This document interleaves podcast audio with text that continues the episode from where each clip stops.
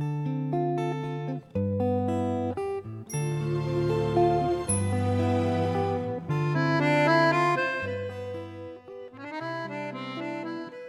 Wonderful Wizard of Oz, Volume 18, Away to the South, Chapter 5.